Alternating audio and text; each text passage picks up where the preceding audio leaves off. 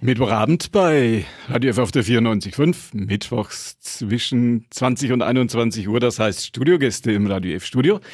So ist das auch heute. Günther Moosberger wünscht Ihnen einen gemütlichen Abend zu Hause. Gute Fahrt, wenn Sie uns im Auto zuhören. Wir sprechen heute über, sagen wir mal, das Ereignis des frühen Novembers. Unser Thema heute Konsumenta 23, 28. Oktober bis 5. November geht das im Messezentrum und die Chefs dort. Heute Abend bei mir im Radio F Studio. Henning und Thilo König sind da. Erstmal schönen guten Abend. Schön, dass Sie da sind. Hallo, schönen guten Abend. Wunderschönen guten Abend. Schön, dass wir hier sind. Ist die Konsumenta, habe ich bei der Vorbereitung auf den Besuch von Ihnen gesehen, ist die Konsumenta seit den frühen 50er Jahren ein Ereignis der Familie Königke?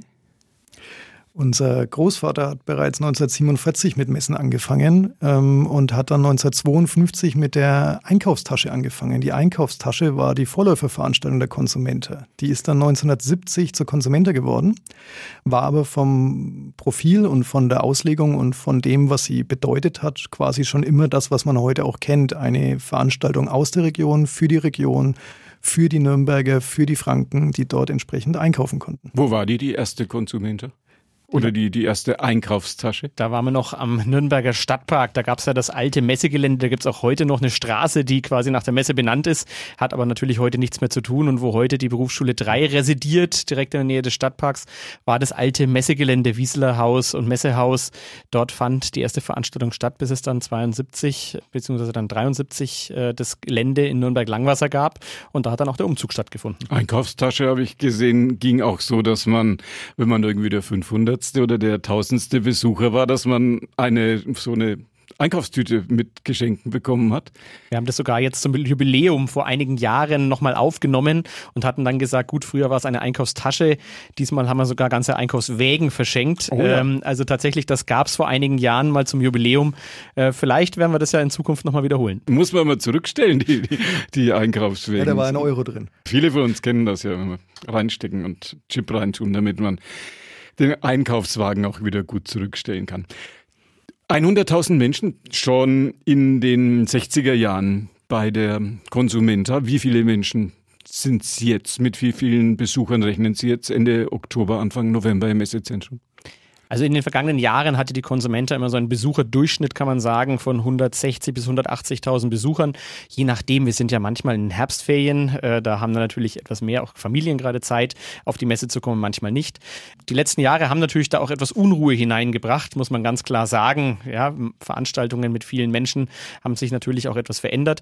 Aber in diesem Jahr mit dem Feiertag in der Herbstferienwoche liegend haben wir einen optimalen Termin und ich denke auch vom Programm das Ganze so vielfältig gestaltet, dass dass wir wieder in diese Richtung tendieren können. Es gibt ja viele Messen. Nürnberg ja einer der ganz großen Messestandorte, nicht nur in, in Deutschland, in ganz Europa eigentlich. Aber es gibt eigentlich wirklich wenige, wo so du und ich und Kind und Kegel und die Familie hin können. Das ist vor allem ja fast die einzige Gelegenheit im Jahr, wo man dann auch das Messegelände mal von innen sehen darf.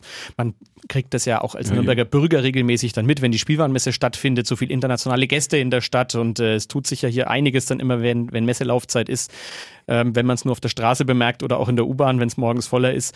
Aber da hat man als Nürnberger Bürger einfach auch mal die Möglichkeit, das Messegelände zu sehen. Und das ist auf jeden Fall mit ein wichtiges Argument. Das ist ja schon ein Erlebnis an sich. Freizeit und Garten ist, glaube ich, noch eine Messe, die ähnlich strukturiert die ist. Freizeit und Garten und dann haben wir ja noch ähm, mittlerweile auch ein Kind unserer Familie, die Retro Klassik Bavaria im Dezember. Das sind so die drei Endverbraucher- und Besucherveranstaltungen. Ist die Konsumenta die Verbrauchermesse für ganz Nordbayern? Kommen die Menschen von weit her? Wir fangen gleich ein bisschen größer an. Es ist tatsächlich die größte Veranstaltung Süddeutschland in dem Bereich. Wir müssen aber schon sagen, unser Besuchereinzugsgebiet, unser Klientel, das eben gerne hier nach Nürnberg zu Konsumenta kommt, beschreibt eigentlich genau die Metropolregion Nürnberg. Also wir beginnen quasi im südlichen Thüringen, decken dann den ganzen nordbayerischen Raum ab mit allen fränkischen ähm, Bezirken und es geht dann sogar runter bis nach Ingolstadt. Das ist so im großen Ganzen mal der Bereich. Wobei was ganz interessant ist, auch die Heilbronner Ecke, also auch wenn ich so im Norden von Baden-Württemberg gucke, Dort bezeichnen sich ja historisch auch noch als Franken. Mhm. Das Stadion in Heilbronn, das Frankenstadion. Und äh, die Franken aus der Ecke kommen tatsächlich auch sehr gerne nach Nürnberg. Nicht nur zu Consumenta, auch zu anderen Messen. Aber die Consumenta ist auf jeden Fall, wenn man einmal die Metropolregion umreist, genau der Treffpunkt. Es gab in den vergangenen Jahren auch immer neben den vielen Dingen, die sich im Bereich des Einkaufens abspielen und im Bereich des Erlebens abspielen, gab es immer so das ein oder andere Ausstellungsstück zu sehen. Römerschiff habe ich gesehen. Haben Sie sich für euer auch Ähnliches vorgenommen? Kommt da was? Das ist ein fester Bestandteil unseres Plans. Wir wollen ja für die ganze Familie etwas bieten. Und dieses Jahr ist auf jeden Fall die Robotik Arena ein Hingucker. Das ist mit äh, zusammen der Georg Simon Ohm Fachschule. Dort können sowohl Profis als auch Laien sich mal an Robotik probieren und Roboter ausprobieren, Roboter bauen, Roboter bedienen, Roboter in Wettkämpfen, also nicht das, was man im Negativen kennt, sondern Wettläufe oder Sensorikthemen mal ausprobieren. Schülerwettkämpfe gibt es dort. Also wird auf jeden Fall ein ganz, ganz spannendes Thema sein, das wir auch jedem mal ins Herz legen wollen ist ja für uns auch immer ein ganz wichtiger Punkt, dass wir auf einer Messe wie der Konsumenta natürlich auch äh, ja aktuelle Entwicklungen und Bewegungen zeigen wollen. Und äh, da hat man es einfach mal zum Anfassen vor Ort ein, die Amerikaner sagen, einen riesen Food Court haben sie sich dahingestellt. Also spätestens seitdem wir Food Trucks offiziell im Duden aufgenommen ja. haben, ist wahrscheinlich Food Court mittlerweile damit verknüpft.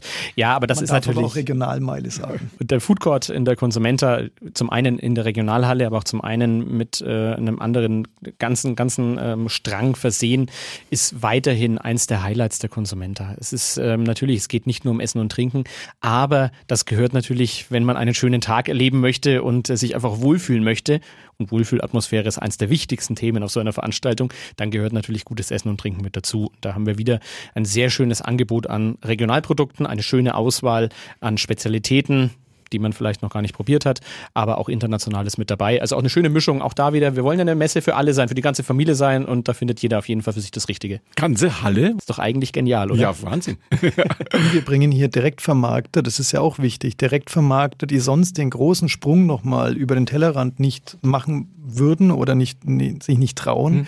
ähm, denen schaffen wir hier ein, eine entsprechende Bühne für ein großes Publikum. Und es wäre nicht der Erste, der klein angefangen hat und mittlerweile ganz groß dann auch im Versandhandel dort unterwegs ist und seine Kunden über die Konsumenten gewonnen hat.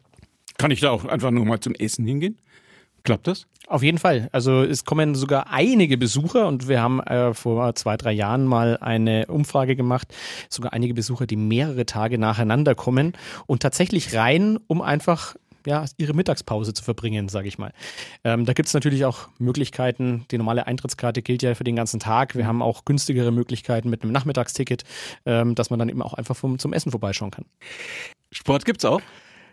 Absolut. Die Nürnberger Ice Tigers sind ja. wieder mit dabei. Das ist ja fast schon ja, ein, ein, Klassiker geworden über die letzten Jahrzehnte, dass die Ice Tigers mit dabei sind und die werden auch wieder die ganze Mannschaft mitbringen und werden auch versuchen, ihr regionales Netzwerk auf der Konsumenta weiterzuspinnen, mit Fans im direkten Kontakt zu sein, aber auch natürlich mit Unternehmen.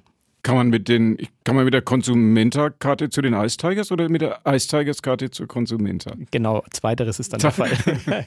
Aber da haben, da haben die Ice Tigers dann ihre Fans auch schon angeschrieben und haben sich darum gekümmert, dass dann die Dauerkarteninhaber versorgt werden. Gute Marketing-Idee. Wer bekommt den Marketingpreis, den begehrten Marketingpreis der Konsumenta, oder? Das können wir jetzt hier noch nicht sagen. Also das ist natürlich dann äh, für die Laufzeit der Konsumenten ja. die Überraschung. Okay. Es wird am ersten Tag dann verkündet. Aber was wir jetzt schon sagen können, ist auf jeden Fall eine kleine Überraschung. Da gibt es eine Erfindermesse. Funktioniert das? Kommen da jedes Jahr Bewerbungen? Gibt es da immer wieder Ideen von jungen und älteren Erfindern, die sagen, ich habe eine tolle Idee, ich will damit nach Nürnberg auf die, ich glaube, Jena heißt diese Erfindermesse müssen wir fast kurz ausholen. Die Iena ist tatsächlich sogar noch älter als die Konsumenta oder die Einkaufstasche. Ja. Die Iena, die erste Erfindermesse gab es 1948 schon hier in Nürnberg. Und da kommen wir kurz auch auf den Eingang des heutigen Gesprächs zurück.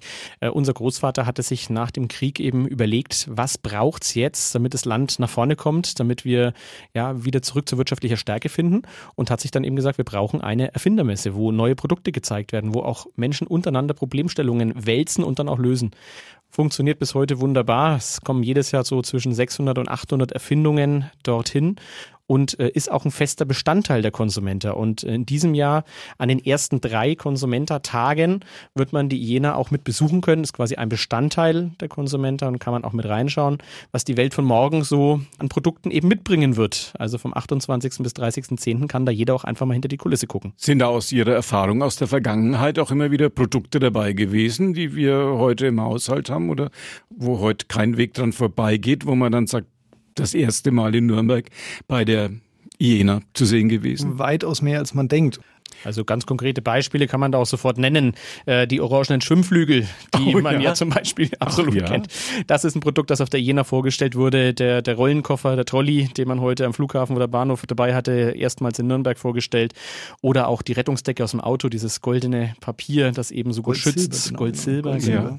Äh, so gut schützt, das ist auf der Jena vorgestellt worden.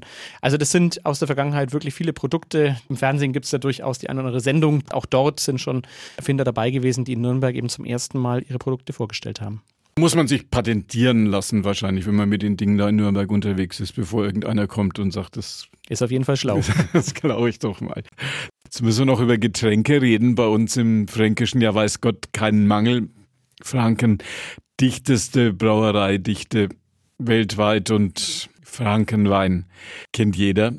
Ihr Thema bei der Konsumenta heuer Gin. Warum Gin? Ist Gin der Modedrink schlechthin geworden? Da sind wir schon am zweiten Konsumenterwochenende. Da okay. haben wir dann in der Halle 1 unseren Gin Market am 4. und 5. November.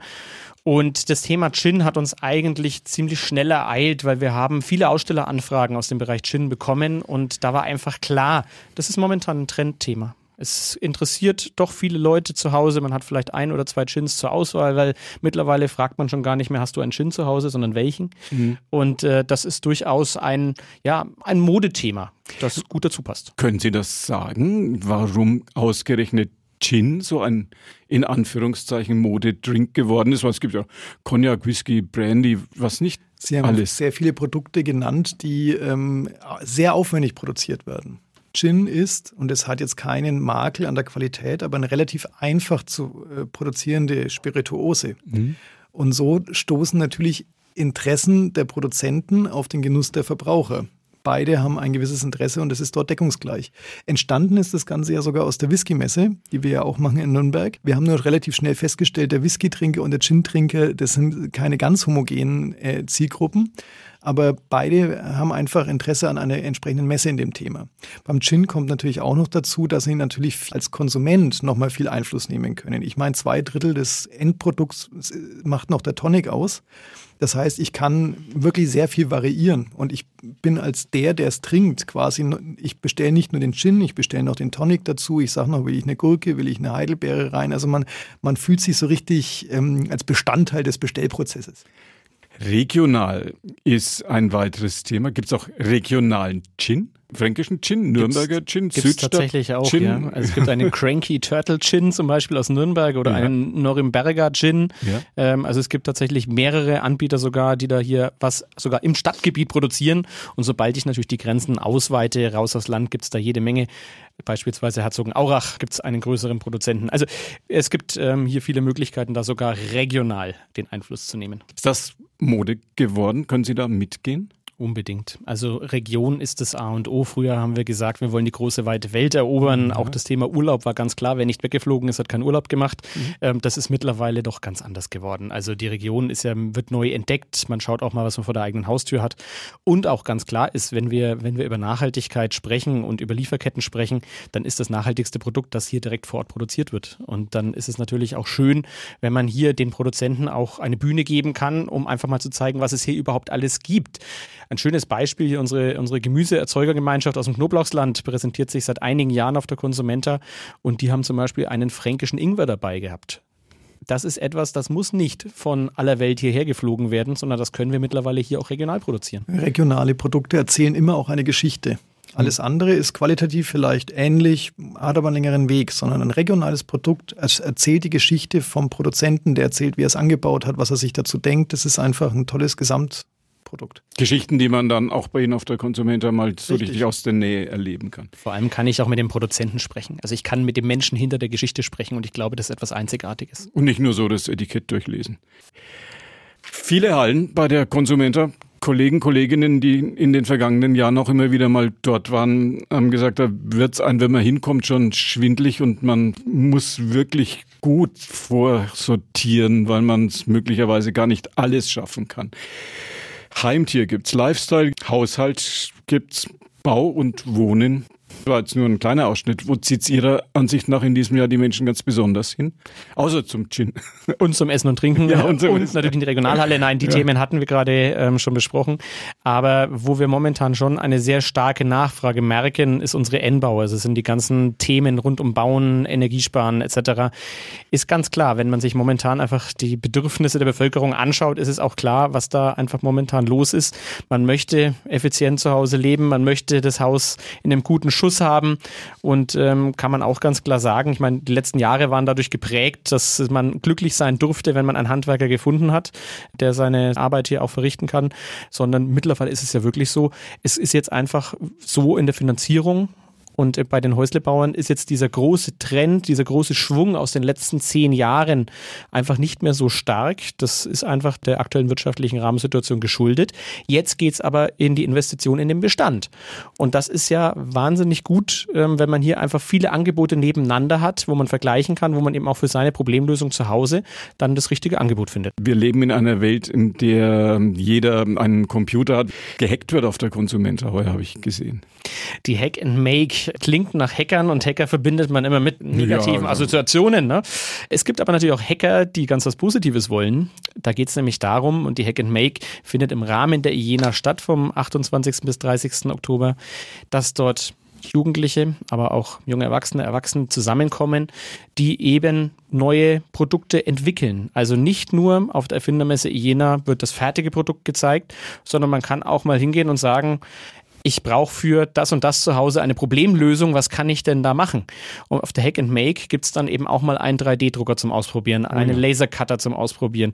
Also alles diese, diese neuen Geräte und dieses Rapid Prototyping, wie man das neudeutsch nennt. Also mhm. ich habe eine Überlegung, gibt es dafür eine Lösung und dann kann ich da auch wirklich hingehen und kann mal zusammen mit Experten sprechen, ob man hier was entwickeln kann. Also quasi schon Hilfe zur, ja, vielleicht Gründung oder zur Produktidee von morgen. Während der gesamten Zeit? Die Hack and Make It parallel zur Erfindermesse Jena vom 28. bis 30. An den, genau, ersten, an den ersten drei Tagen. Der Computer und das Digitale ja Allenthalben, wenn es um Eintrittskarten geht, auch immer ein größeres Thema, Slots und all das, was man online zu erledigen muss. Gibt es bei Ihnen auch noch so richtig einen Schalter, wo man hingehen kann und sagen, hallo, hier bin ich, kann ich bei mal rein? dürfen Sie also auch da noch richtig mit Menschen sprechen. Natürlich bieten wir alle möglichen ja, Online-Services, Online-Ticket-Shop etc. an. Damit sind sie fairerweise auch schneller in der Messe drin. Aber natürlich bieten wir vor Ort äh, Tageskassen an.